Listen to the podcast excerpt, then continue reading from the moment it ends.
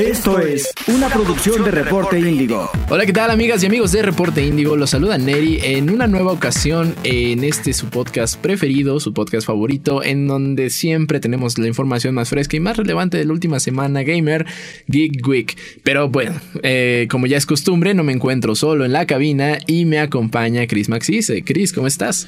Bien, cansado después de una semana tan intensa de varias coberturas que tuve, que tuvimos ahí, reseñas y todo, pero aquí estamos listos para darle una nueva edición de Geek Week. Y hablando de coberturas, una, una de las mil coberturas que tuviste esta semana fue con eFootball, ¿no? Este juego que eh, pues de Konami que quería empezar a darle una nueva, un nuevo aire a la franquicia que ya conocíamos del PES, pero ahora es gratis y empezó mal, pero creo que ya se está levantando. ¿Qué, tienes para nosotros, Chris? Bueno, pues para empezar, sí, sí corrigieron el juego, han estado llevándole mejoras constantes al juego, porque sí, en su, lanzamiento, si mal no recuerdo, fue el peor juego rankeado a nivel histórico de Steam.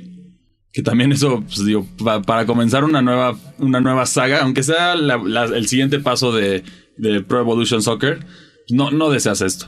Y bueno, y poco a poco el juego ha ido mejorando. Su modelo, a mi parecer, gratuito es, es sólido, ya que puedes disfrutar de los equipos que están. No, no hay muchos, pero ahí están varios. Y, y puedes jugarlo gratis en, consolas, en PC y en dispositivos móviles, que siempre es bienvenido esto. Y ahora, eh, bueno, la semana pasada tuvieron un anuncio bastante interesante que ya finalmente este, eh, ya sabíamos que iba a suceder, pero no, sabíamos cuándo iba a suceder, pero ya finalmente llegó la Liga MX a eFootball, que para ellos es como uno de los empujes más grandes, ya que están buscando agarrar las dos ligas grandes de la CONCACAF, que es justo la MLS y ahora la Liga Mexicana. Y se ve, está padre en el sentido que están recreando de manera leal diversos aspectos que otros juegos de fútbol no habían hecho antes. Por ejemplo, el Azteca se ve glorioso. Yo como aficionado del cuadro escarlata también, la bombonera finalmente están en... En eFootball y se ve. Y es el nuevo modelo. El, la nueva. son, o sea, sí se tomaron la tarea de recrear tanto jugadores, uniformes, estadio, todo. Wow. Con todos los equipos. Ahorita el que tiene la alianza más estrecha es el Club América pero, pero todos tienen, todos van a tener, algunos equipos están buscando tener este mismo, mismo nivel de, alianza y, bueno, pues ahí tuvimos la oportunidad de ver tanto la perspectiva de la, de la Liga MX por parte de Miquel Arreola, que también eso lo podrán ver en, en la edición de Pamboleros que tenemos aquí en Reporte Indio en nuestros podcasts. Y bueno, para aquí les voy a traer la entrevista que yo le hice a Robbie Ron, que es el brand manager de eFootball, que es a todo Ya, ya, yo he estado ya en varios eventos con él de eFootball. Genial. Pero aquí nos, nos da una idea de cuáles son los planes a futuro para el juego y qué podemos esperar dentro de este. Entonces, escúchenlo y ahorita regresamos. Vamos.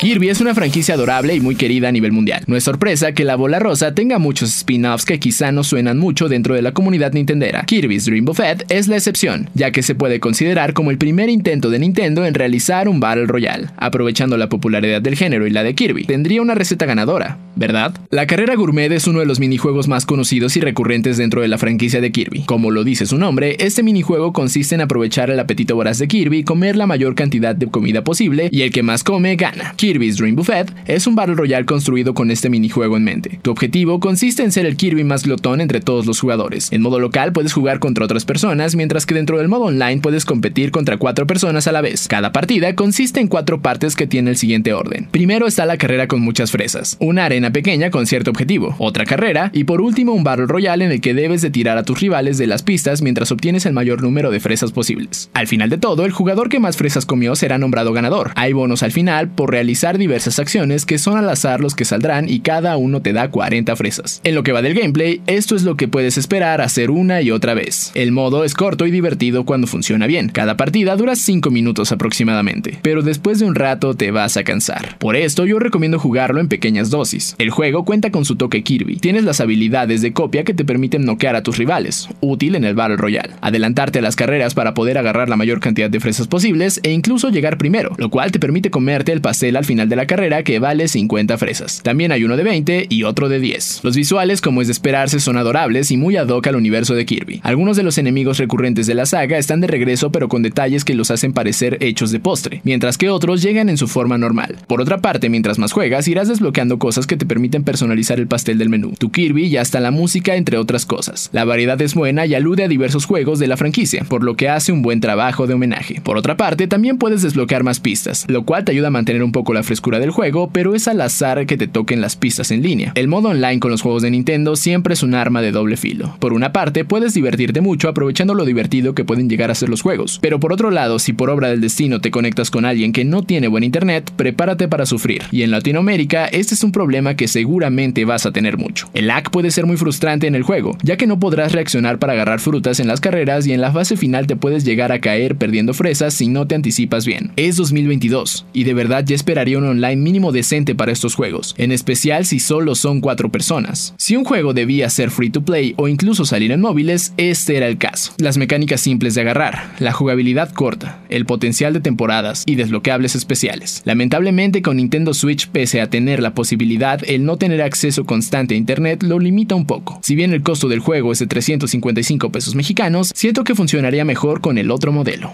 La calificación es de 6.5. El gameplay es muy simple, los visuales son encantadores, pero sin contar los desbloqueables, en un par de horas ya habrás visto lo que el juego tiene para ofrecer. Por otra parte, la diferencia de una experiencia divertida o frustrante depende del internet de otro usuario, y eso nunca es algo. Y bueno, estamos de regreso una vez más y ¿qué tal te pareció? Aquí la verdad, detalles a destacar que, bueno, fuera, fuera de, de, lo importante económicamente que es esta alianza, por ahí hay ciertos guiños a que va a haber una, una liga MX digital por mano de eFootball, que eso también es algo interesante. Pues ya, ya eh, durante la pandemia se dieron los primeros pasos, ¿no? De la E-Liga. Sí, pero aquí a diferencia lo que se espera sí es con jugadores profesionales, no con jugadores del mismo plantel. Entonces, ah, este va a ser como un giro más profesional que cada uno va a tener. Hemos visto entradas de diversos equipos de fútbol mexicanos a los esports. Específicamente tenemos por ahí a, Chivas, que tiene su, a Chivas Esports, que es como el, que más suena de los equipos. Pero bueno, también está interesante.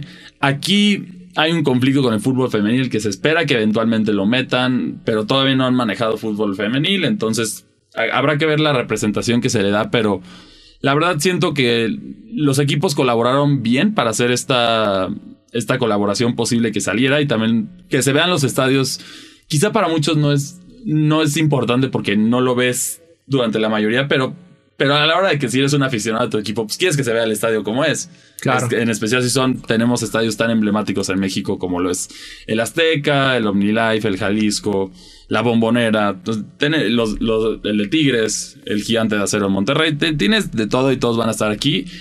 Por una parte se anunció también que va a haber otros seis equipos que van a tener la colaboración de patrocinador como lo es económico en el caso de, la América, pero no, no, no, no, me dio más detalles, Ronnie. Quise sacarle más, pero me dijo que no. me sorprende lo, lo, bien conectado que está el América ahora con, con los videojuegos, ¿no? O sea, sí, tanto Free Fire. Free Fire, ya vimos ahorita lo de eFootball. Eso está loco. Y, que bueno, creo que la relación con AMI eh, Club América es estrecha desde hace muchas generaciones. Si no mal recuerdo, desde Winning Eleven. Sí, exacto. Y, y aquí el tema justo de justo de, este tipo de, de colaboraciones es que la América, ¿por qué la América generalmente lo que te van a responder los... que tuve la oportunidad de hecho de platicar justo con los de, con los de Garena y ahora con los de Konami, que por qué la América es el primer acercamiento. Y lo dicen en la realidad, el equipo que más tiene afición en México, el que más resuena por, por, los medios, todo esto, pues, es, sería tu primer acercamiento lógico. Entonces es por eso que lo manejan así. Segundo sería Chivas por básicamente lo que dicen los grandes del fútbol. Así es como lo le dan prioridad a esto. Pero, pero veremos qué equipos son. A mí me gustaría que fuera el Toluca porque así se recrea de manera más leal a los jugadores, los movimientos, todo esto que las animaciones que ya son día y noche. Ya no, ya, ya, ya no, ya no vas a tener pesadillas con el Cristiano Ronaldo y el Messi El Messi de pesadilla. Ya, ya ya quedó en el ¿no? pasado. Una versión como low poly, toda extraña. Que mira, yo, yo sí voy a decir que, ok, entiendo que sí era un juego que se encontraba en unas condiciones un poquito difíciles al empezar, pero así como para ser el peor calificado de Steam, creo que más bien fue banda que estaban solo muy molestos porque, he jugado peores juegos en PC. Sí, no, y no, el caso aquí es la frustración de los aficionados porque Pro Evolution Soccer eh, es una comparación. No me gusta hacer comparaciones en videojuegos, pero esta es una que tenemos que hacer. FIFA y Pro Evolution. ¿Qué hace cada, uno tenía sus detalles y sus diferentes mecánicas. Es más ágil FIFA, es más, más movido, Ma- más ofensivo, de hecho. más ¿no? ofensivo, Sí. pero más táctico. A mi parecer, ahí siempre la llevaba Konami con sus diversos títulos: Winning Eleven, Pro Evolution. PES y ahora y fútbol, que es, es el aspecto táctico, que es lo que quizá como aficionado de fútbol también te gusta oír, ¿no? También quieres saber Claro. más la parte táctica y está padre aquí. Lo único es que todavía no me, me cuesta lo trabajo acostumbrarme a los controles de, de eFootball por es- porque lo tiene un poquito más de complejidad en ciertas cosas, pero, pero lo disfruté, ahí estuve, estuve en el evento, estuve jugando ahí con los diversos equipos de la liga, viendo los estadios y todo lo que tenían ahí para ofrecernos y pues, al final nos dieron un video que también ahí lo pudieron ver en nuestras redes, que fue el lanzamiento de... eh, empieza con el himno de la Liga MX y salen, salen los equipos y luego sale la recreación en eFootball y sí se ve algo bastante leal, que sí mejoran las animaciones y visuales bastante bien, en especial para hacer un juego gratis, que también eso hay que corregir, hay, hay que mencionarlo, es un juego gratis, entonces... ¿por qué Cualquiera no? puede Dale entrar. una oportunidad. Sí, cualquiera Hasta al puede final, entrar. si no te gusta, no vas a perder nada. No es como si compras un juego que no te gusta y ya lo pagaste y adiós. Sí, o sea, aquí, aquí ya no, no inviertes nada con, con tal de probarlo. Y es también una, una ventaja, ¿no? Que tiene eFootball, que tiene, me imagino, todo un roadmap de, de mejora. O sea, ahorita estamos viendo. Ya cambiaron, las, sí, ya cambiaron las animaciones, eh, los bugs han sido corregidos. O sea, y, y si, y si poco a poco van implementando, iterando sobre su propio juego, pues vamos a tener un, un proyecto muy, muy choncho, ¿no? Sí, el tema aquí es que agarras un mercado como lo es México, que es importante tanto en gaming como en fútbol. Entonces, por eso la colaboración le cayó como anillo al dedo tanto a la Liga MX como a Konami. O sea, los dos aquí sí fueron muy beneficiados de esto y también me imagino que la MLS con Konami va a ser la misma postura de este tema. Habrá que ver qué, eh, qué- qué otros detalles van saliendo a lo largo de, de esta colaboración, pero hasta el momento tenemos eso y solo esperamos esos equipos que van a tener la, la de patrocinador, que todavía no sabemos cuáles son, pero... Y no te dijeron nada sobre tratos de exclusividad, ahora que, bueno, eh, muchos, muchos están jalando equipos eh, en vista de que, bueno, FIFA ya no va a ser FIFA, ya se va a ser EA Sports. En el caso de la Liga MX específicamente, cómo va a funcionar es... Se reemplaza el nombre del equipo. Ah, ok, perfecto. Así, así pasa. Pero entonces va a ser, va a ser exclusivo de eFootball. Sí, es exclusivo de fútbol. Wow. Entonces, ese fue un. O sea, ya va a ser el juego oficial de, la, Liga, MX. Que se puede decir que fue un power play por parte de eFootball para agarrar un mercado Claro. fuerte que, que aquí siento que se durmió, la realidad se durmió FIFA, pero también en la región siempre había habido una presencia importante de los juegos de Konami de fútbol, entonces también me hace mucho sentido la Sí, colaboración. totalmente. y bueno, ¿y te parece si pasamos al siguiente tema? Sí, porque esta semana se celebró algo bastante relevante, ¿no? Y es que es el Día del Gamer. Uno, uno pensaría que, bueno, hay días para todo y... eh, yo, yo la verdad no me imaginaba que existiera un día del gamer y resulta que este el día este día al menos esta celebración al menos en del lado hispanohablante lo empezaron revistas eh, Hobby Consolas eh, fueron la- las primeras revistas en empezar, empezar a instaurar este día.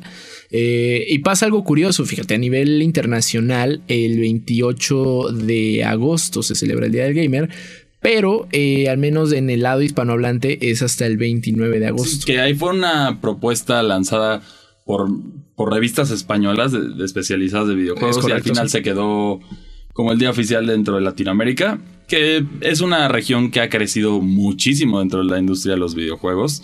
Cuando hemos visto en Perú se espera un crecimiento enorme en los próximos años. Claro. México es Ay, qué bueno, Perú, ah, esta este, este año tú y yo jugamos Simp of the Sun.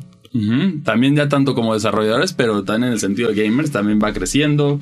Ya hemos visto también crecimiento de desarrolladores. También tú por ahí reseñaste Madison, que también fue otro juego que... Argentino, sí. Argentino. Entonces ha, ha habido, ha habido crecimiento tanto como consumidor, como desarrollador. y talento. Todo, todo está levantándose, que también, de hecho, ahí, por ahí vamos a hablar de otro mexicano que también destella, pero, pero bueno, ahorita llegaremos a eso. Y aquí es, es un día con, es el orgullo gamer, es, es esta comunidad que sabemos, todos los que estuvimos ahí éramos los bichos raros. Claro. ahora, ahora sí ya la tienen bien fácil. A mí, fíjate, fíjate que me tocó que eh, en secundaria, prepa, vi a, mis bullies. Es como de, claro, soy super gamer. Es como de, brother, ¿de qué hablas? En primaria me molestabas por jugar y ahora resulta que eres el cool. Sí, exacto. Sí, entonces ya, ya los gamers chavitos de hoy que empezaron con Free Fire la tienen bien fácil porque ya, ya, es, ah. ya es parte de la cultura pop, pero para los veteranos. Y que, también está padre. Y que también está ah, padre que ya ahora haya más visibilidad e incluso lo tomen de inspiración, ¿no? Somos, yo creo que las comunidades, los otakus, los geeks, o sea, los, los, otakus, los nerds y los gamers, ya ahora ya es popular. Entonces eso también es genial para nosotros que los más veteranos, quizá yo me acuerdo que me decían, también a mí con Pokémon era como, juegas Pokémon, a ver, tienes 12 años. Y es como, pues ese es el mercado cuando tenía 12 años. Y ahora, pues, ahora ya también aquí estamos cubriendo esto que también es un, es un sueño hecho realidad. Y que nos siguen cantando, ¿no? Y claro, sí, esa pasión y y bueno, para, para cerrar este tema, ¿cuál, dime cuáles son tus dos juegos favoritos. Híjole, eh, yo mencioné hace poquito en Default, el otro podcast geek, eh, Portal 2. Creo que Portal 2 eh, es uno de los juegos como que más frescos tengo ahorita, o sea, a pesar de que salió mucho, hace mucho tiempo, porque me ayudó a no volverme loco en pandemia. este, en ese momento jugué con, con una amiga que, que también estábamos encerrados, ¿sabes? Con esta incertidumbre y, tal. Y Portal tiene, es, Portal 2 tiene esta cosa muy interesante que pues prácticamente juegas dos campañas, ¿no? La campaña single player y la campaña cooperativa. Y la campaña cooperativa es divertidísima. O sea, eh, sigues viendo incluso un poco del canon del universo Portal. Eh, es, un, es un shooter. Pero que en el que no consiste en eliminar al enemigo. ¿no? Sí, no, son rompecabezas y eso es lo que le da la parte divertida. Que sí tienes que pensarle y luego ya. Sí, o sea, son. Eran noches así, horas de oye, no estoy entendiendo qué, hay que hacer aquí, ya se me olvidó qué, seguía. Es súper divertido. Sí, solo, solo no veas videos de speedrunners porque te vas a sentir mal No, y aparte rompen el juego. Claro, claro, por eso no, lo veas así, pero tú disfrútalo. Es un juego excelente de rompecabezas, muy divertido. Trabajo en equipo, tiene todos estos detalles. Y bueno, yo como mi primer juego que diré ya saben que yo soy fan de la ciencia ficción en esto. Y la verdad, Super Metroid para mí está en su propia categoría todavía. Metroid 3 me encantó. Estoy feliz por el regreso de Samus, pero Super Metroid es un juego que puedo jugar. Quizá muchos tienen esta misma sensación con Mario 64, que lo puedes jugar una y otra vez, pero a mí, a mí no me pasa eso, no me engancha con Mario 64 tanto como con Super Metroid, porque son dos horas de juego lo pasas, puedes experimentar, completarlo al 100. Ya de hecho, pues, hasta en algún momento hice un mini speedrun, a pesar de que no soy speedrunner por aquí, también hice una que estaba en nuestros streams. Entonces es un juego que, que yo siento que es una... Es una clase maestra en ambientalización. Claro. Sin, sin diálogo. Que eso, eso, eso lo, lo, lo, hemos aclamado en películas artísticas y eso que es esta. El no usar diálogo, por ejemplo, a mí me recuerda la serie de Primal. No sé si la has visto. que, que, te, te, cuenta una historia sin nada de, diálogo, ni texto. Entonces tú, todo el, el, universo, o bueno, el mundo te, te, te, cuenta la historia. Entonces, esto a mí me gusta mucho en este concepto. Y el pionero ahí, sí hay juegos que lo hicieron mejor ya en un futuro, pero Super Metroid está ahí en cuestión de jugabilidad, siento que es como Prime Nintendo. ¿Cuál es tu, recuerdo ah, favorito que tienes con este título? De Super Metroid.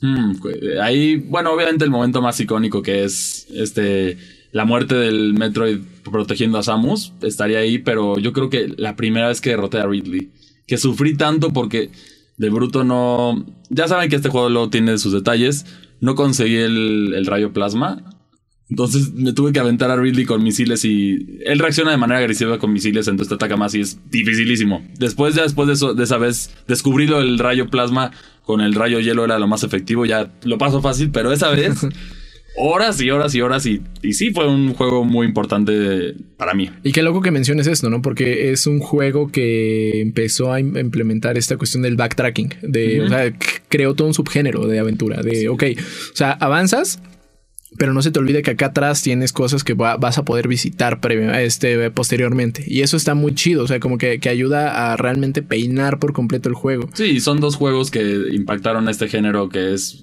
yo diría que, bueno, Super Metroid por su parte y también este Castlevania Symphony of the Night son los dos pioneros de este género que es muy querido, muy popular en la, en la cultura indie. Y, pero la realidad es, a ver, todos aquellos que, que alaban, por ejemplo, a Ori and the Will of the Wisps. Y bueno, Ori, el, primero de Ori, o también este Hollow Knight. Todos esos juegos que son muy buenos. se lo deben a esos dos. se los deben a esos dos y esa es la realidad. Entonces también por eso no necesariamente es el mejor en calidad. Pero el impacto, a mí para mí eso es como lo que representa un juego, lo que vemos después. Y bueno, y también de impacto, a mi parecer, la verdad, Suena, voy a ser cliché, me van a decir, ay, tenías que ser, Pero, venga, venga. La leyenda Zelda Ocarina of Time es un juego que, la realidad, a ver, todo juego de mundo abierto, todos estos juegos que tienen exploración, llámese Grand Theft Auto, Red Dead Redemption, Horizon, los, los God of War más recientes, todos esos juegos de, que te hablan en un plano en tercera dimensión, el primero que lo dominó bien porque, si bien Mario 64 tenía eso, pero eran hubs, eran diferentes munditos. Sí, sí, sí. El que tenía un mundo coherente en tercera dimensión que fue el que. Y bueno, también lo hizo el mismo Dalendo Zelda, el original, en su respectivo momento. Sí, me acuerdo que alguna vez eh, cuando me regalaron el. Eh, bueno, heredé el NES de mi papá. Este. Y estaba este cartucho dorado, súper locochón. Y hubo, hubo una noche en la que yo ya no sabía dónde ir. Y él nada más me dijo: Oye, ¿ya quemaste los árboles? ¿Qué? ¿Eso se puede hacer? Exacto. y también para la época. O sea, Zelda es una franquicia que Ah, sigue innovando, generalmente sigue innovando. Otra vez ya lo volvieron a hacer con Breath of the Wild. Claro. Que, ahora todo juego de mundo abierto tiene que tener su versión de, del glider. Ya todos. Ah, no hay nuevo juego después de que salió Breath of the Wild que no tiene este. aventarte desde un punto alto y poder, sí, sí, sus diversas versiones, como lo quieras ver. De hecho, hasta en Saints Row también ya tenían su versión que era. En Horizon Forbidden West, igual. Entonces, son, son detalles que mejoró en el gameplay y es una franquicia legendaria. The Legend of Zelda Ocarina of Time, si bien ya no se sostiene a, los tiempos en visuales y esto, en la historia era entretenida. Es como el.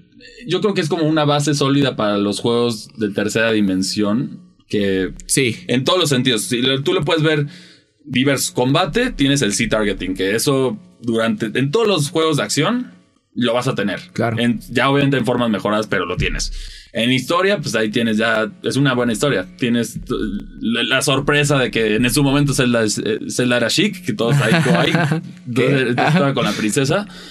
Y, y bueno, también en, en, los, en los calabozos, en todo esto que es, y las mazmorras que son icónicas de la de Legend of Zelda, que sí, eh, son juegos que revolucionaron. Eso para mí es el impacto fuerte. Y que incluso empezaron a tener una narrativa más compleja. Sí, lo puedes ver, a ver, desde, si eres fanático desde desde Elden Ring, ya hablando de juegos modernos, este, cualquier juego de mundo abierto, pues todos tienen sus humildes orígenes ahí. Entonces, por eso, para mí, esos juegos son, son dos juegos que, que revolucionan. Obviamente, hay juegos que también tienen el mismo impacto. Lo puedes ver en los plataformeros con Mario Bros. Y bueno, la popularidad de los videojuegos.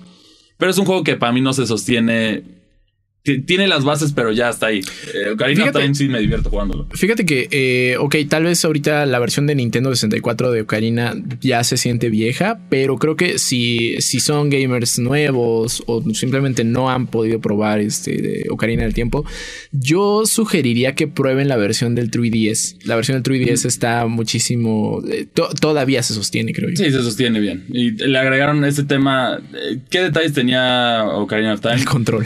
El control es uno y el acceso a los menús para cambiar específicamente en el templo de agua que lo recordamos todos peor de lo que es porque una vez que te juegas la versión de de Nintendo 3 de Nintendo 3DS mejoraron mucho esto. Por ejemplo, ya te dieron simplemente luces que te indicaban hacia dónde están los cambios de nivel de agua de este templo que todos sufrimos.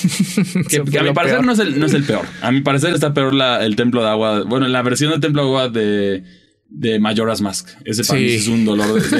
manejar las corrientes además es peor que subir nivel de agua. Pero bueno, eso es, eso es de cada quien, ¿no? ¿Y para ti cuál sería tu segundo? Eh, qué, bueno que lo mencionas, porque fíjate que yo sí iba a poner Majora's Mask. A mí, también. Eh, bueno, yo, yo siempre he sido muy fan eh, de los videojuegos single player por su narrativa. Creo yo que algo que hace que los videojuegos y las películas se diferencien mucho eh, y que incluso a mí me gusta más la narrativa de los videojuegos es que como cuando ves una película, si bien es súper entretenido y muy padre, estás viendo, eres solo espectador, ¿no? No, Sí. no te preocupas tanto por ese Aquí tú eres tercer- partícipe, eres el no, aquí tú eres el protagonista, ¿no? Y aquí es como de, oye, lo que le vaya a pasar a este mono me va a pasar a mí, entonces tengo que preocuparme. Sí.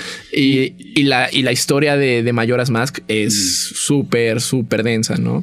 Sí, claro, y también de hecho ahí se ve como es una representación de lo que vivieron los desarrolladores que les dieron el reto. Claro. Que fue brutal. A ver, Mayoras Mask, después de Ocarina of Time, que sabemos que está en su, en su propio nivel, como ya mencionamos, Mayoras Mask tienes este momento que le dicen, tienes un año para desarrollar un nuevo Zelda. Suerte. Uh, suerte. Sí, tenía pesadillas y de hecho muchas de las escenas salen de sus pesadillas que ya tenía. Pues Sí, imagínate, qué locura. un juego así de complicado para la época. Y que aparte es un juego muy oscuro para ser de Nintendo. Sí, tiene. ti- bueno, desde, desde Ocarina también tenían los detalles. Teníamos la mano en la muerte. este, Sí. Enemigos que. Ese enemigo que traumó infancias, incluyendo la mía. Que ya me da, me da miedo ese momento. y de hecho, todavía cuando lo juego, ya, si bien ya estoy acostumbrado a los juegos de terror.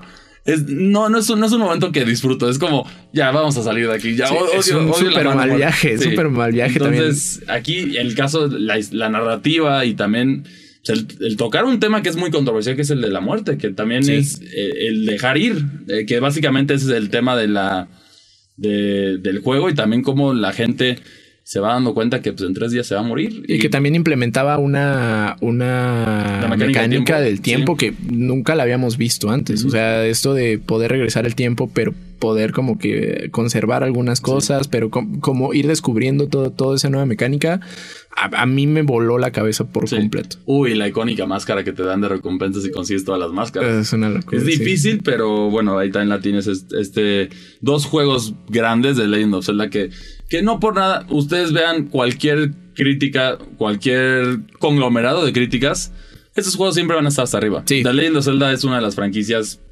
que innovó innovó la industria en completo y pues por eso sigue por eso el hype con Breath of the Wild 2 porque Claro. Seguro va a estar lleno de sorpresas. Aquí es un caso similar a Mayoras, que es misma consola, mismo motor Mismo gráfico, mismo motor de química, que también lo querían volver a usar. Que a mi parecer el de Breath of the Wild es genial. Todas las interacciones que tienes con el metal, con el calor, con el frío, con la electricidad, todo esto es Sí, su muy único. es buenísimo. Que también es otro detalle que innovó que mucha gente a lo mejor lo toma como por, por hecho, pero sí, dentro de la industria no se había visto cosas así. Sí. O en casos muy pocos.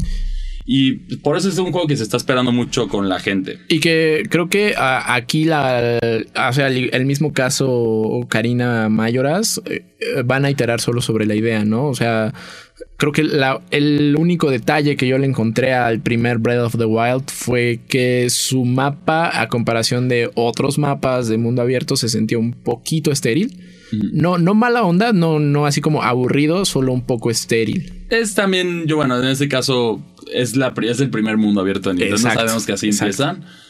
Y yo siento que lo compensa en parte por lo que puedes hacer, por lo que el juego te permite hacer de explorar. De, a ver, tú ves ya los speedruns de la gente o las locuras que hacen de para, para transportarse a través de esto que descubrieron con, mo- con el motor de la física de este juego. Sí, o, que, Es- o que mataron a Ganon con un palito. Exacto, es un sandbox, es un sandbox, es un sandbox y eso es lo divertido de este juego que te permite explorar difer- diversas cosas.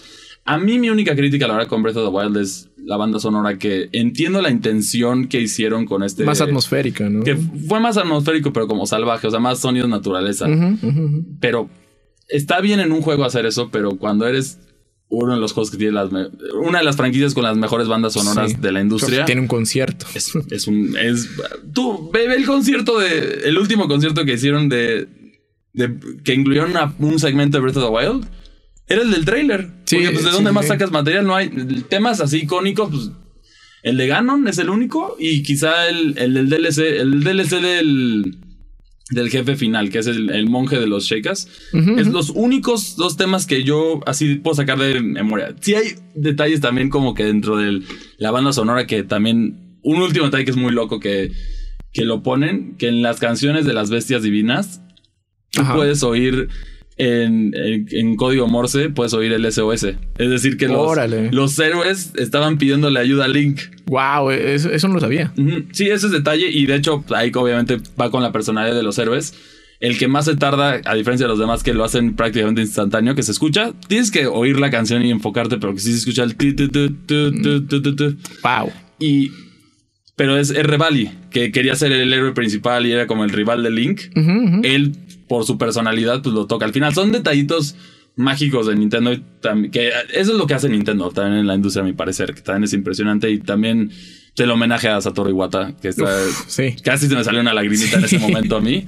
Tanto el, el personaje que está basado en él y el, el, guardián que protege el reino, ¿no? Sí, ¿no? y incluso el diálogo que tienes con él. Sí, es, es, es, fuerte. Pero bueno, eh, es el día del gamer. Esos son nuestra, nuestros juegos favoritos. De hecho, ahí para los que tienen Nintendo Switch tienen la fortuna de que si tienen el, online expansion pueden jugar tan, pueden jugar todos. De hecho, todo lo que mencionamos. no importa, lo pueden ahí está, está, está a muy buen precio. 200 pesitos. Entonces ahí. Gracias, sí, por, por, por 300 pesitos total, o sea, en un mes puedes jugar los, nuestros juegos favoritos. Entonces ahí también esa es, otra recomendación que tenemos ahí. Y pues gracias videojuegos. Gracias por... Por generar este medio, esta diversión, tantas horas de diversión. Por darnos trabajo.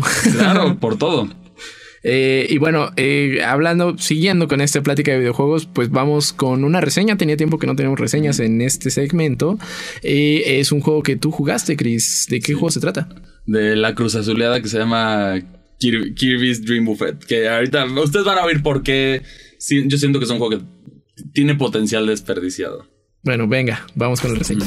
¿Qué tal amigos de Indigo Geek? ¿Cómo están? Espero que se encuentren muy bien. Y ahora me encuentro con Robbie Ron, que es el brand manager de eFootball. ¿Cómo estás, Robbie? Todo bien, amigo. Gracias primero por estar acá una noche muy, muy especial para nosotros presentando en exclusiva la Liga BBW. No, soy muy malo para esto. La Liga BBVA. La BBVA. MX e IFU. La verdad que muy contentos de por fin tenerla. La veníamos buscando por mucho tiempo y hoy estar acá celebrando con ustedes para nosotros es muy importante.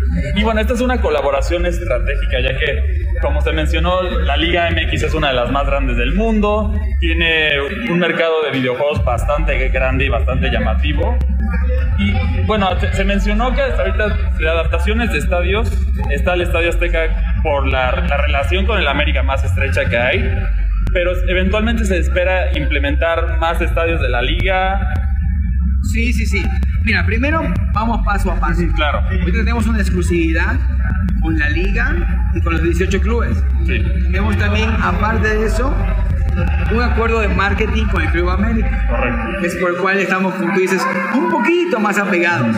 Pero en este mismo tiempo, es más, estuvimos a punto de anunciar varios otros acuerdos, pero decidimos dejarlo para otra próxima ocasión. Pero hay otros acuerdos con otros clubes que también se van a venir. Después de eso vamos a comenzar a ver el contenido. ¿Cuáles son los, estadios más importantes de la liga en sí? y para arrancar por ellos. No es que no queramos tener todo, pero deberíamos arrancar por eso. En caso de cerrar ya este acuerdo con estos clubes, puede ser que sean estos clubes los que reciban primero los estadios. Pero de verdad, estamos trabajando mucho en crear contenido, no solo con estos clubes, sino con los 18 equipos de la Liga Mexicana. Y por otra parte, tú me habías comentado en, una, en un encuentro anterior que tuvimos que se buscaba expandir la parte de esports dentro de eFootball.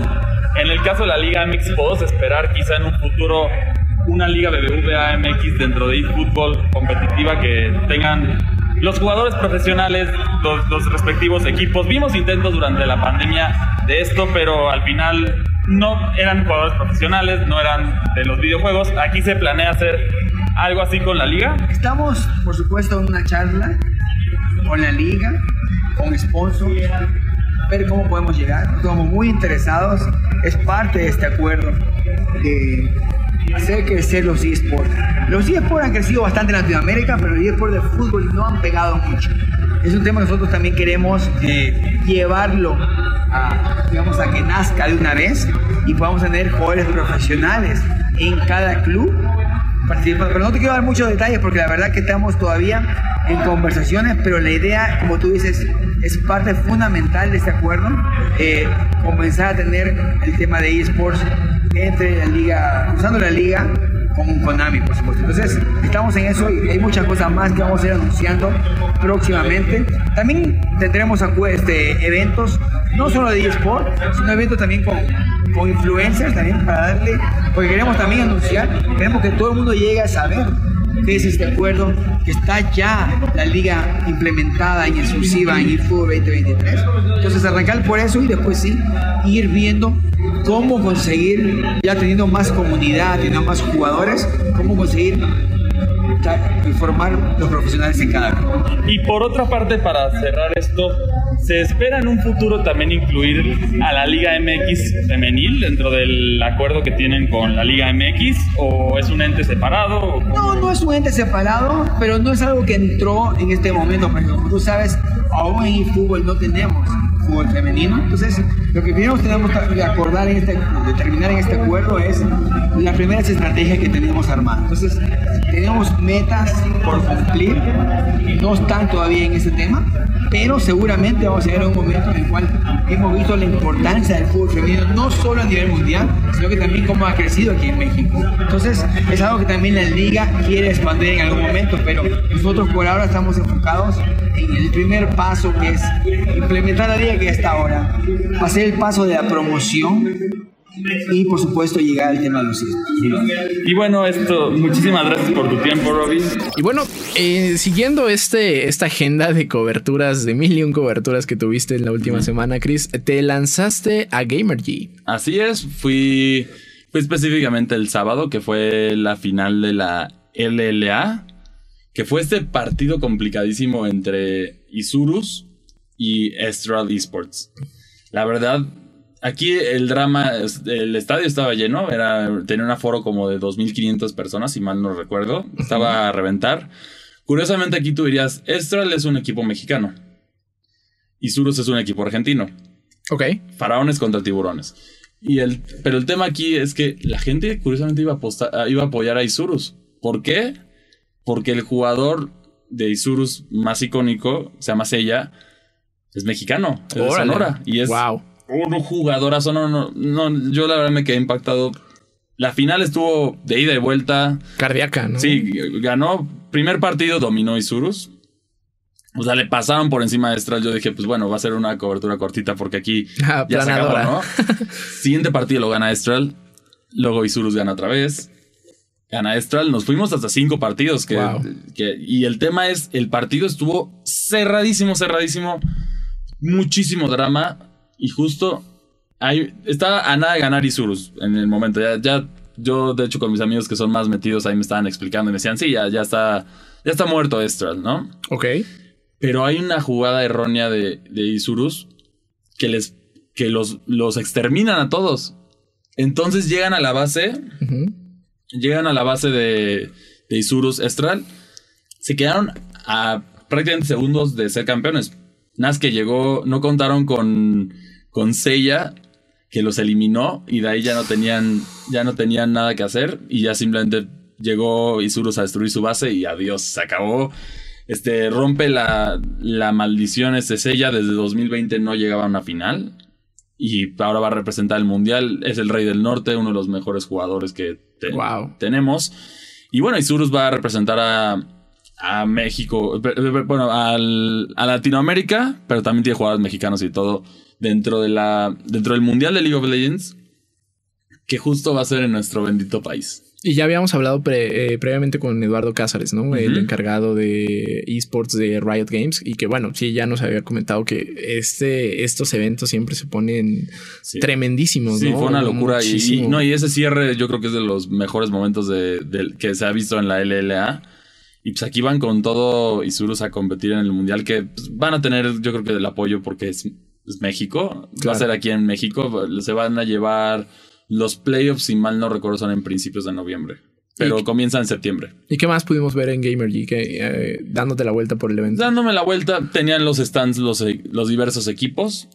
Si mal no recuerdo, el viernes fue de influencers, pero pues no. Eh, fuera de. Había uno que otro dedicado a videojuegos, pero el resto eran influencers. Luisito Comunica, Juan Pazurita, que no, no son de videojuegos. Entonces. A mí, o sea, a mí no me. Esa parte decidí brincármela.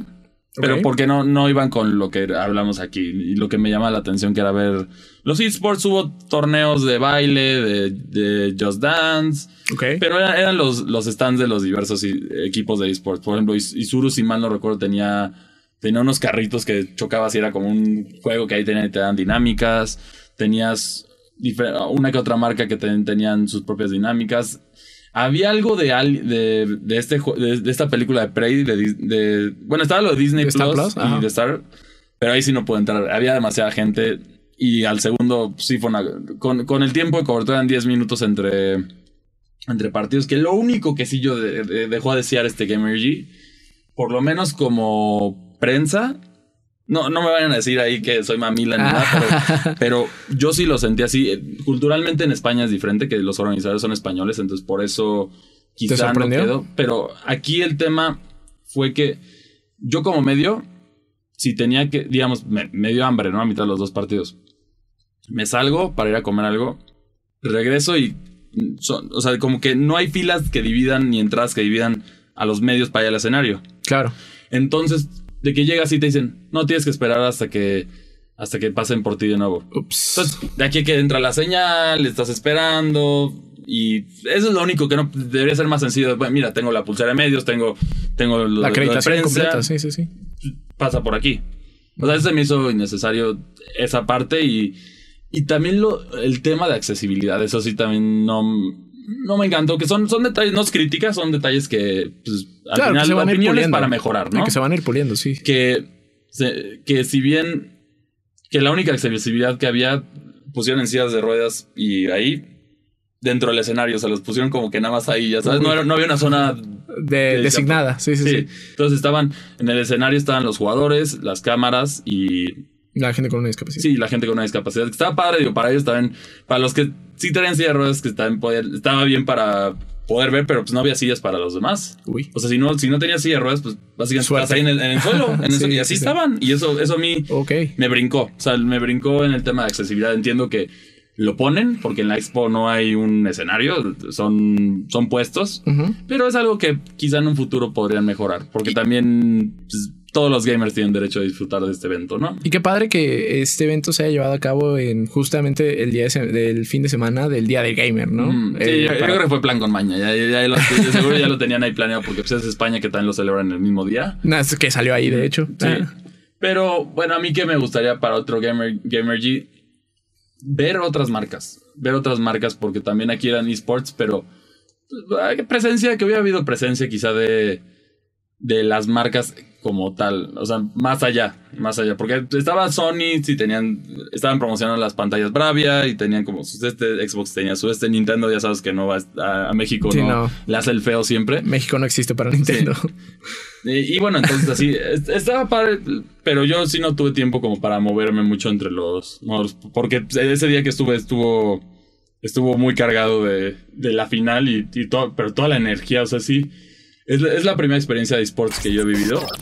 Que- Y que- qué experiencia, ¿no? sí, el evento experiencia, más la- grande y los de México. y a ver, la manera en la que coreaban a, a Seiya, hasta te ponía la piel chinita. De- o sea, sí. digna de, de Estadio Azteca, me imagino. Sí, sí, aquí lo único es la capacidad de personas que sí está más, más limitada, pero según yo va a haber más para el mundial, que es algo que ya tienen en mente, que va a estar muy interesante lo- el, el mundial. A ver si, si Lati- a ver qué tan lejos llega a Latinoamérica. Y eh, sí, justo eso, ¿no? Ya hay representación latina en un mundial de esports. Sí. Eso, eso habla de el nivel que se Sí. tiene aquí. Y a ver, a ver qué tal les va a Isurus con la mano de- del conocido rey del norte, que es este Sella. Vamos a ver qué tal les va en, en el torneo, que va a estar bravo, pero... pues, y bueno, entonces la fortuna que es en México. Eso también va a estar divertido, entonces ahí lo vamos a poder ver, ¿no? Y Gamer G 2023, pues también ya, ya lo esperamos, ¿no? Este, este dejó con un buen sabor de boca en general. Sí, en general sí, hay mejoras, pero claro que en cada evento hay mejoras que puedes decir. Hasta en la E3 me ha tocado. Entonces, sí, Sí, siempre se puede iterar. Sí. Entonces por eso. Y pues eh, esta semana ya entramos a septiembre. El, septiembre seco, el septiembre que, definitivamente está muerto en, en cuestión de lanzamientos grandes. Ha- habrá que ver qué, qué nos, qué nos depara en el mundo de los videojuegos y las noticias, ¿no? Porque sabemos que este, esta escena, esta industria no descansa, eh, pero yo sí estoy un poco eh, entre curioso y un poco angustiado por ver qué, qué va a pasar en el mundo de los videojuegos este septiembre. Sí, y bueno, ¿qué, ¿cuáles son sus opiniones? Esto es todo lo que tenemos para ustedes el día de hoy. Cuál- cuéntenos a través de las redes sociales de Reporte Indigo, Indigo Geek o las mías que son arroba Cristian MACCI2 o Neri que tan es ser-bits. Ajá, arroba sir-bits, ahí estoy en Twitter. Ahí nos pueden, nos pueden, com- coméntenos cuál es su videojuego favorito y también estén al pendiente de todas las noticias que traemos para ustedes. Y pues por favor no se pierdan eh, Default, el podcast geek de Reporte Índigo, los sábados a mediodía. Eh, esto fue Geek Week. Nos vemos la próxima semana con muchos más bits de información. Nos Bye. vemos. Escuchaste una producción de Reporte Índigo.